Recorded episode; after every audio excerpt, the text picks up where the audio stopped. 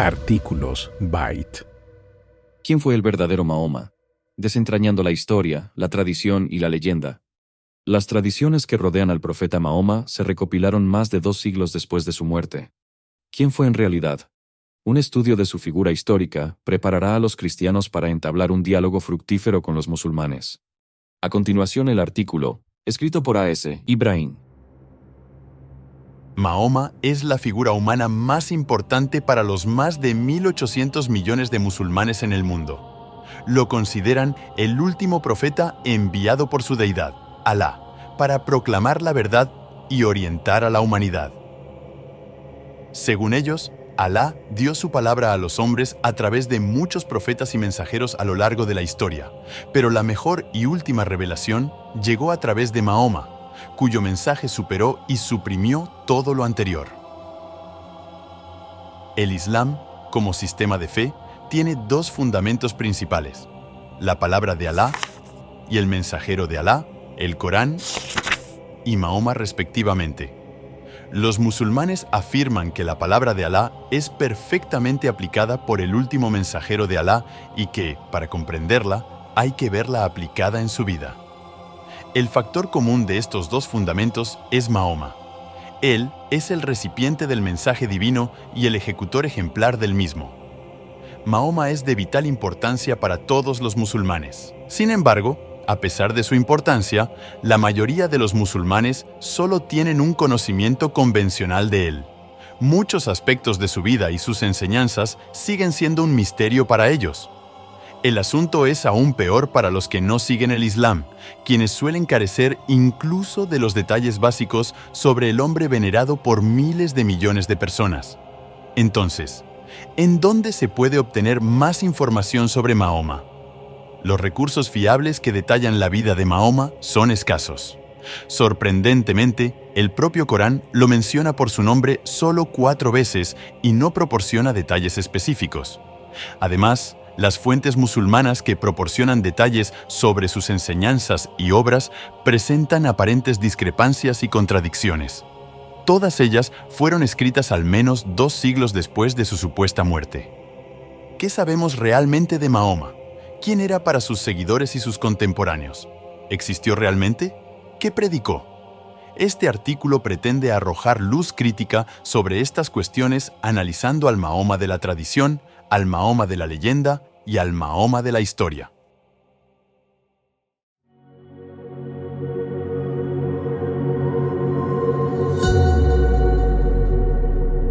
El Mahoma de la tradición.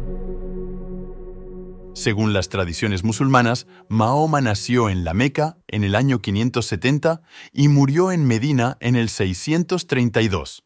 La Meca y Medina están situadas en la actual Arabia Saudita. Su padre, Abdullah, murió cuatro meses antes de que Mahoma naciera. También, según la tradición, el advenimiento de Mahoma estuvo acompañado de varios signos físicos y prodigios cósmicos. Supuestamente, su madre Amina no tuvo dolores de parto y cuando él nació, surgió una luz celestial en la habitación. Además, la noche de su nacimiento en la Meca, una mansión de Persia, a unos mil kilómetros de distancia, tembló y 14 de sus pilares se derrumbaron. Incluso el fuego sagrado de la tierra de Persia, que había ardido constantemente durante un milenio, se apagó misteriosamente. Aunque estos signos puedan parecer falsificaciones inventadas para ensalzar la figura de Mahoma, muchos musulmanes creen de todo corazón que ocurrieron. Estas tradiciones fueron escritas por narradores musulmanes del califato abasí, que vivieron siglos después de la supuesta vida de Mahoma.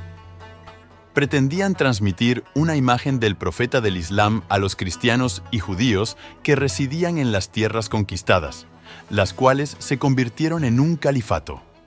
Según su razonamiento, si el nacimiento de los profetas Moisés y Jesús estuvo acompañado de signos y prodigios, el de Mahoma se produjo a su debido tiempo. Esta afirmación, sin embargo, plantea un problema porque el Corán insiste en que el único milagro que Mahoma realizó fue el Corán mismo. Las tradiciones musulmanas afirman que Mahoma era pastor y comerciante, conocido entre los mecanos como el honesto y el digno de confianza. Una mujer rica, Kadija, lo contrató y más tarde lo amó y le propuso matrimonio, aunque era 15 años mayor que él. En cuanto a su trayectoria religiosa, las tradiciones afirman que Mahoma nunca adoptó el culto politeísta de su pueblo en Arabia. Siempre se inclinó por adorar a la única deidad verdadera, Alá, en contraste con la adoración de ídolos de sus parientes de la Meca en el santuario conocido como la Kaaba. Mahoma se recluía en una montaña aislada de la Meca para meditar y adorar a Alá.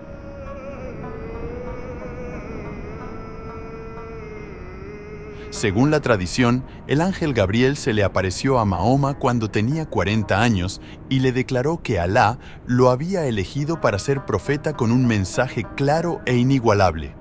Alá es uno y solo uno. Esta tradición muestra por qué el Islam predica un monoteísmo estricto. La deidad es una, sin pluralidad. Tras resistirse inicialmente al llamado, Mahoma empezó a predicar el Islam solo a sus parientes de la Meca y lo hizo en secreto, pues temía las represalias de los paganos de la Meca. Cuando algunos descubrieron su predicación monoteísta, dice la tradición, empezaron a perseguirlo a él y a su puñado de seguidores.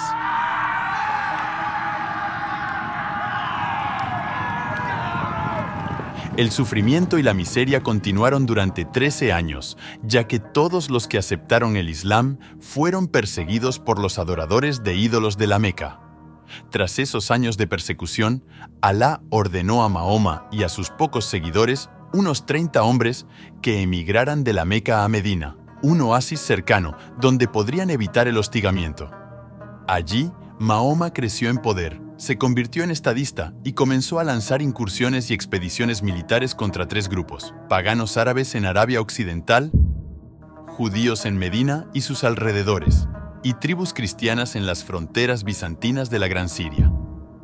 Las tradiciones musulmanas describen a Mahoma como un comandante militar exitoso, ayudado por Alá y al frente de guerreros musulmanes en incursiones en las que mataba infieles, se apoderaba de tierras y posesiones y extendía el dominio y el poder. Aunque esta imagen militante pueda parecer extraña en el mundo actual, es el retrato que los historiadores musulmanes hicieron de su profeta.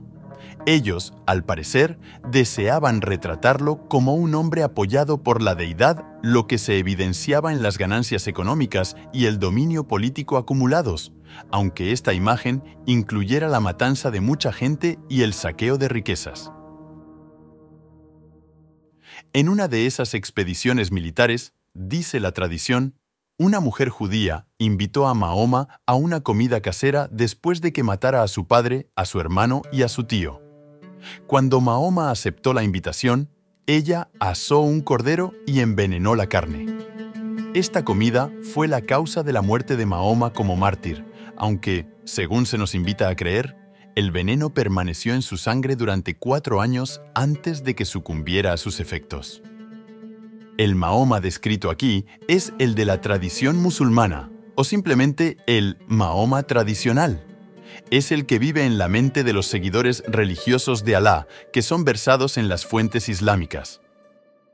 Entre este grupo, los detalles sobre la vida de Mahoma son importantes y se aprecia lo que dice la tradición. Sin embargo, muchos musulmanes no son tan sofisticados y celosos en cuanto a los detalles de esta narración.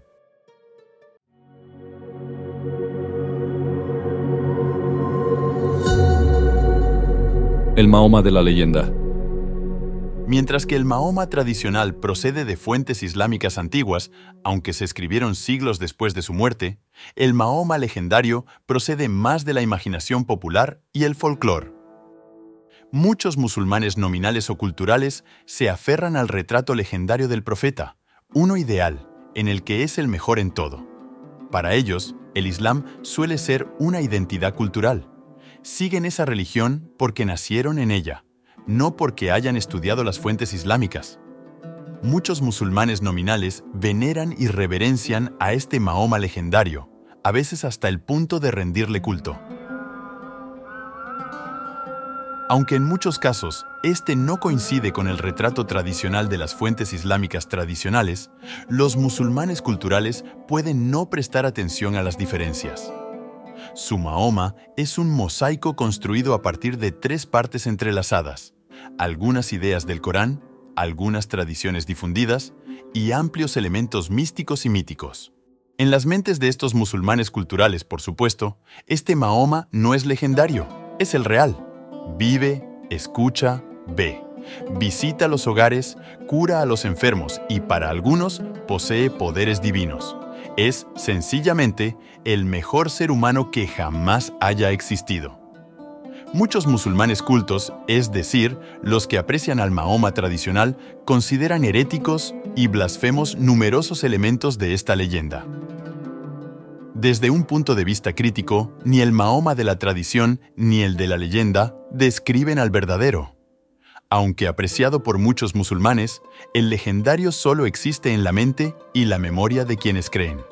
Del mismo modo, el tradicional procede de fuentes muy alejadas de su vida y parece ser, en gran medida, la elaboración de los musulmanes medievales, quienes querían presentar a un profeta a sus comunidades y a los no creyentes de su entorno.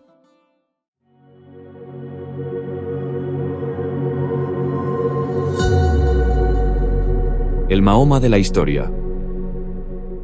Entonces, hubo un hombre llamado Mahoma que vivió en la Arabia del siglo VII y predicó un mensaje religioso. La respuesta es sí. Todas las consideraciones razonables indican que lo hubo. Podemos llamarlo el Mahoma histórico. Es posible saber de él a partir de fuentes independientes, es decir, escritas por no musulmanes que fueron contemporáneos, o casi contemporáneos, a su vida y carrera en Arabia. Resulta que muchos de ellos, en su mayoría cristianos, vivieron en Arabia en el siglo VII y conocieron a alguien llamado Mahoma. La mayoría de ellos lo describieron de forma desfavorable. ¿Quién era según ellos? Algunos de estos no musulmanes describieron a Mahoma como un predicador sin dar detalles sobre su mensaje. Otros hablaban de él como un comerciante, un pastor, un señor de la guerra que iniciaba combates, un rey conquistador, un legislador o un falso profeta. En particular, los cristianos que residían cerca de Arabia, algunos de ellos testigos oculares de Mahoma, intentaron comprender quién era realmente aquel hombre. Así, apoyándonos en sus testimonios, podemos reconstruir una imagen mejor del presunto profeta del Islam. Una fuente griega del siglo VII, Doctrina Jacobi Nuper Baptisati, en español, Doctrina de Jacobo recién bautizado, se refiere al profeta que ha aparecido con los árabes de una manera desfavorable. Él es falso, pues los profetas no vienen armados con una espada. Aquí encontramos la descripción de un falso profeta anónimo que apareció entre los árabes y era un asaltante tribal. Los eruditos sostienen que esta fuente griega fue supuestamente compuesta en África, en julio de 634. Si Mahoma murió realmente en el 632, como afirma la tradición, entonces esta referencia griega data de solo dos años después de su presunto fallecimiento. Si tenemos en cuenta que otros numerosos registros sitúan su muerte unos años más tarde, en el 634 y 635, entonces esta referencia tiene un valor aún mayor. Aunque la doctrina jacobi no menciona explícitamente a Mahoma, otra fuente siríaca del mismo año sí lo hace. Los eruditos sostienen que este documento ofrece la primera referencia explícita al profeta en una fuente no musulmana. Data precisamente del viernes 7 de febrero del 634 y se atribuye al sacerdote siríaco Tomás el Presbítero, quien afirmó, Hubo una batalla entre los romanos y los árabes de Muhammad. Los romanos huyeron, dejando atrás al patricio Brirn, a quien mataron los árabes. Allí fueron asesinados unos 4.000 pobres habitantes de Palestina, cristianos, judíos y samaritanos. Los árabes asolaron toda la región. Este informe sugiere que en el 634 un sacerdote del actual Irak estaba al tanto de Mahoma y sus guerreros árabes. Es plausible suponer que un señor de la guerra vivía en Arabia y dirigía ejércitos militares, saqueando aldeas y matando a cristianos y otras personas. De hecho, este registro siríaco refuerza nuestra confianza en la fuente griega Doctrina Jacobi que se refería a un supuesto profeta entre los árabes sin mencionar su nombre. Ambas fuentes datan del mismo año, pero proceden de dos regiones diferentes. En la misma línea, Sofronio, patriarca de Jerusalén del 634 al 638, hablaba de los árabes y de Mahoma en sus sermones. Entre el 636 y 637 describió las atrocidades y victorias de los árabes, que invaden los lugares que no les están permitidos, saquean ciudades, devastan campos, incendian pueblos, prenden fuego a las iglesias sagradas, derriban los monasterios sagrados. Para él, estos guerreros eran los árabes vengativos y que odian a Dios que insultan la cruz, a Jesús y el nombre de Dios, y cuyo jefe es el diablo. Así pues, para Sofronio y algunos de sus contemporáneos cristianos, los guerreros tenían un jefe, equiparado al diablo, que dirigía a los árabes para atacar a los cristianos e insultar a su Dios y a Jesús. Es cierto que Sofronio no menciona explícitamente a Mahoma. Sin embargo, una descripción similar en una fuente siríaca del año 637 se refiere directamente a él. Las tropas árabes derrotaron decisivamente a las fuerzas bizantinas y muchos pueblos fueron destruidos por la matanza de los árabes de Muhammad. Aquí, un cristiano habla específicamente de Mahoma como el líder de los guerreros árabes que asaltaban a los cristianos. Por lo tanto, basándonos en fuentes contemporáneas no musulmanas, podemos concluir de forma plausible que hubo un hombre llamado Mahoma en la Arabia del siglo VII. Dirigió tropas de árabes, atacó a cristianos y a otras personas y tenía un mensaje religioso que insultaba a Dios, a Jesús y a la cruz. La ventaja de estas es su proximidad cronológica a Mahoma. Su desventaja radica en la escasez y brevedad de sus descripciones.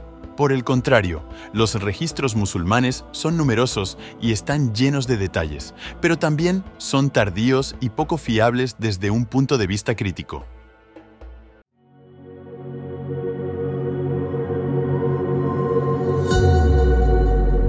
El profeta y el libro. En definitiva, hay tres Muhammad, el tradicional, el legendario y el histórico. En la práctica, los musulmanes no distinguen entre los tres. Solo tienen un Mahoma, apreciado, respetado y valorado en sus corazones y mentes. Para ellos, él vino como el último profeta de Alá y entregó la escritura perfecta, el Corán, que, a diferencia de otras revelaciones, incluidas las escrituras judías y cristianas, Alá mismo custodia y protege contra la corrupción. Ahora se plantea una cuestión importante. ¿Quién es Mahoma en la vida cotidiana de los musulmanes y cómo pueden los cristianos conversar con ellos sobre él? Para los musulmanes, el Corán es el mensaje que Mahoma proclamó, no el que escribió. Alá dictó palabras a Mahoma a través de Gabriel que dieron como resultado el Corán. Es importante que los cristianos comprendan esta creencia. Para los seguidores del Islam, la palabra de Alá y su último profeta son sagrados y venerados. Por respeto, nunca pueden depositar el Corán en el suelo. Suelen besarlo y tocarlo con la frente en señal de honor y veneración. Del mismo modo, cada vez que se menciona el nombre de Mahoma, los musulmanes repiten una frase honorífica, La paz sea con él, para enfatizar su reverencia. Estos dos fundamentos son tan sagrados que son esencialmente incuestionables en la vida cotidiana de los musulmanes. Los fieles al Islam creen que el Corán es totalmente inerrante e infalible. También Mahoma, como último mensajero de Alá, es infalible. La gran mayoría de los musulmanes sostiene que nunca se equivocó porque todos los profetas, según esta religión, son inmunes al error. Esta es una de las razones por las que la mayoría de los musulmanes suelen horrorizarse cuando escuchan las enseñanzas judías y cristianas de que David cometió adulterio. Para ellos, los profetas son inmunes al pecado y no pueden equivocarse. Tal vez ahora podamos entender por qué la noción de pensar críticamente sobre Mahoma o su mensaje es insondable para los musulmanes. Para ellos, es un profeta que proclamó perfecta y puramente un mensaje divino, y lo vivió al pie de la letra. No se aceptan cuestionamientos ni dudas. A lo largo de la historia, muchos seguidores y no seguidores del Islam han sufrido graves persecuciones o han padecido la muerte por atreverse a cuestionar lo sagrado. Muchos seguidores de Mahoma se enfurecen cuando se burlan de él o se cuestiona el Corán. A pesar de la frecuencia con la que los musulmanes han perseguido a los no musulmanes hasta hacerlos callar durante siglos, ¡Corran! ¡Son los musulmanes! los cristianos, desde los inicios del Islam, siempre se han enfrentado a ellos en relación con Mahoma y su mensaje. Muchos pensadores cristianos cuestionaron a Mahoma, su carácter, sus actos y sus enseñanzas, incluso en presencia de islamistas poderosos y de élite.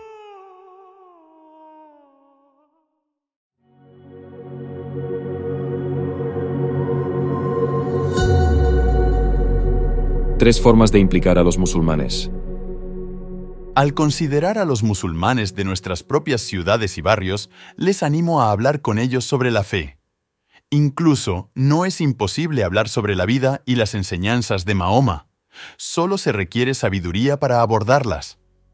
En nuestros días, los musulmanes están cuestionando su fe como nunca antes, en parte debido a la información fácilmente accesible sobre el profeta del Islam en Internet, a la que apenas se podía acceder hace algunas generaciones. He aquí, pues, tres puntos a tener en cuenta al hablar con los musulmanes sobre Mahoma.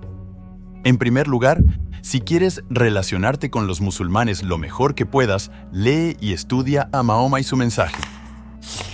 Hablar con ellos con conocimiento de causa es mucho mejor que ignorar lo básico. Aprender sobre Mahoma y el Corán a partir de fuentes cristianas fiables te abrirá grandes horizontes para plantear buenas preguntas y responder a otras mientras les hablas sobre el Evangelio de Cristo. En segundo lugar, ama y respeta a los musulmanes como personas creadas a imagen y semejanza de Dios. Al mismo tiempo, recuerda que ningún cristiano está obligado a respetar ninguna ideología, incluido el Islam. Del mismo modo, aunque amemos a los musulmanes, no tenemos por qué adorar a Mahoma, sobre todo porque su vida y sus enseñanzas contienen afirmaciones anticristianas y herejías condenadas por la Biblia. Los cristianos no necesitamos utilizar el título honorífico tras la mención de este profeta, ni mostrar ninguna reverencia particular por él para atraer a los musulmanes. Basta con ser respetuosos con los musulmanes y no sentirnos intimidados al hablar con ellos. Los cristianos tienen respuestas convincentes y plausibles, y deben ser audaces. Además, los musulmanes en general valoran la asertividad y la confianza. En tercer lugar, si tienes que referirte a Mahoma, especialmente en las primeras etapas de una relación, simplemente di tu profeta al hablarles a otras personas. Sin embargo, suelo animar a los cristianos a que eviten hablar de él cuando apenas conocen a un musulmán. El tema acabará surgiendo. Si un musulmán te pregunta tu opinión al respecto, te sugiero que le digas, créeme amigo mío, no importa lo que yo piense de Mahoma, yo sé más de Cristo y quiero que veas su amor y su salvación. Abrir la Biblia y hablar de Jesús siempre es prudente. Cuando te presionen para que des tu opinión sobre Mahoma, podrías indicar, Amigo mío, Mahoma es tu profeta y te respeto. He leído mucho sobre él porque sé que es importante para ti. Tú eres importante para mí. Sin embargo, yo no creo en él como tú. Si creyera, me haría musulmán. Después de entablar una amistad más profunda con un islamita, puede que llegue el momento de hacer preguntas críticas sinceras sobre Mahoma. Nuestro objetivo final no es destruir a Mahoma, sino magnificar y honrar a Cristo. Así pues, habla con los musulmanes sobre el Mesías, predica la palabra y llega al mundo. Los musulmanes están aquí, en nuestros patios traseros, más cerca de lo que crees. El Evangelio de la Esperanza es su necesidad fundamental.